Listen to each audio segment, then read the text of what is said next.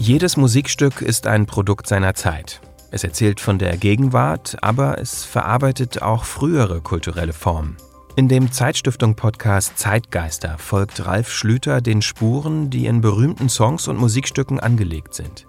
Es geht um geheime Botschaften und politische Statements, um kulturelle Archetypen und neue Utopien, so wie bei Space Oddity von David Bowie. Dieses Lied gilt ja als Hymne des Space Age, des Weltraumzeitalters.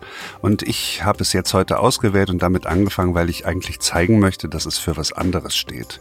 Nämlich für den Beginn eher des Erdzeitalters, dass es etwas zu tun hat mit unserer veränderten Wahrnehmung der Erde und nicht unbedingt des Weltalls. Zeitgeister. Ab dem 19. Oktober. Überall, wo es Podcasts gibt.